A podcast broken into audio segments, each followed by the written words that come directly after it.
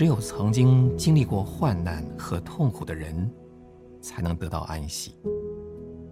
这种安息，从患难中产生的安息，不是勉强的镇静，也不是死寂，而是很自然的从里面涌出来的安息。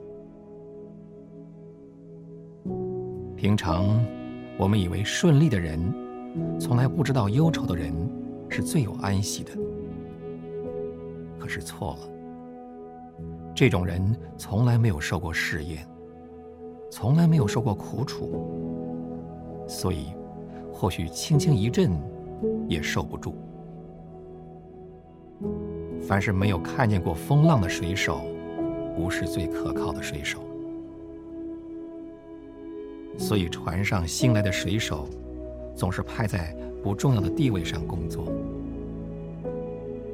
风浪澎湃的时候，站在重要职位上的，总是那些曾遇见过许多患难危险而能死里逃生的水手。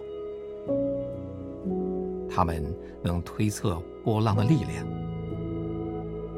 他们能知道桅杆的坚度，他们能预料风雨的久战，他们能断定绳索的韧性。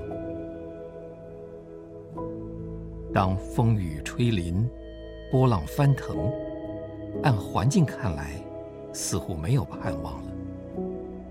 但是有经验的人，好像一根受风刮的草一样，这个时候倒能躺下来安息了。等风浪一过，他们又抬起头来说：“这事出于。”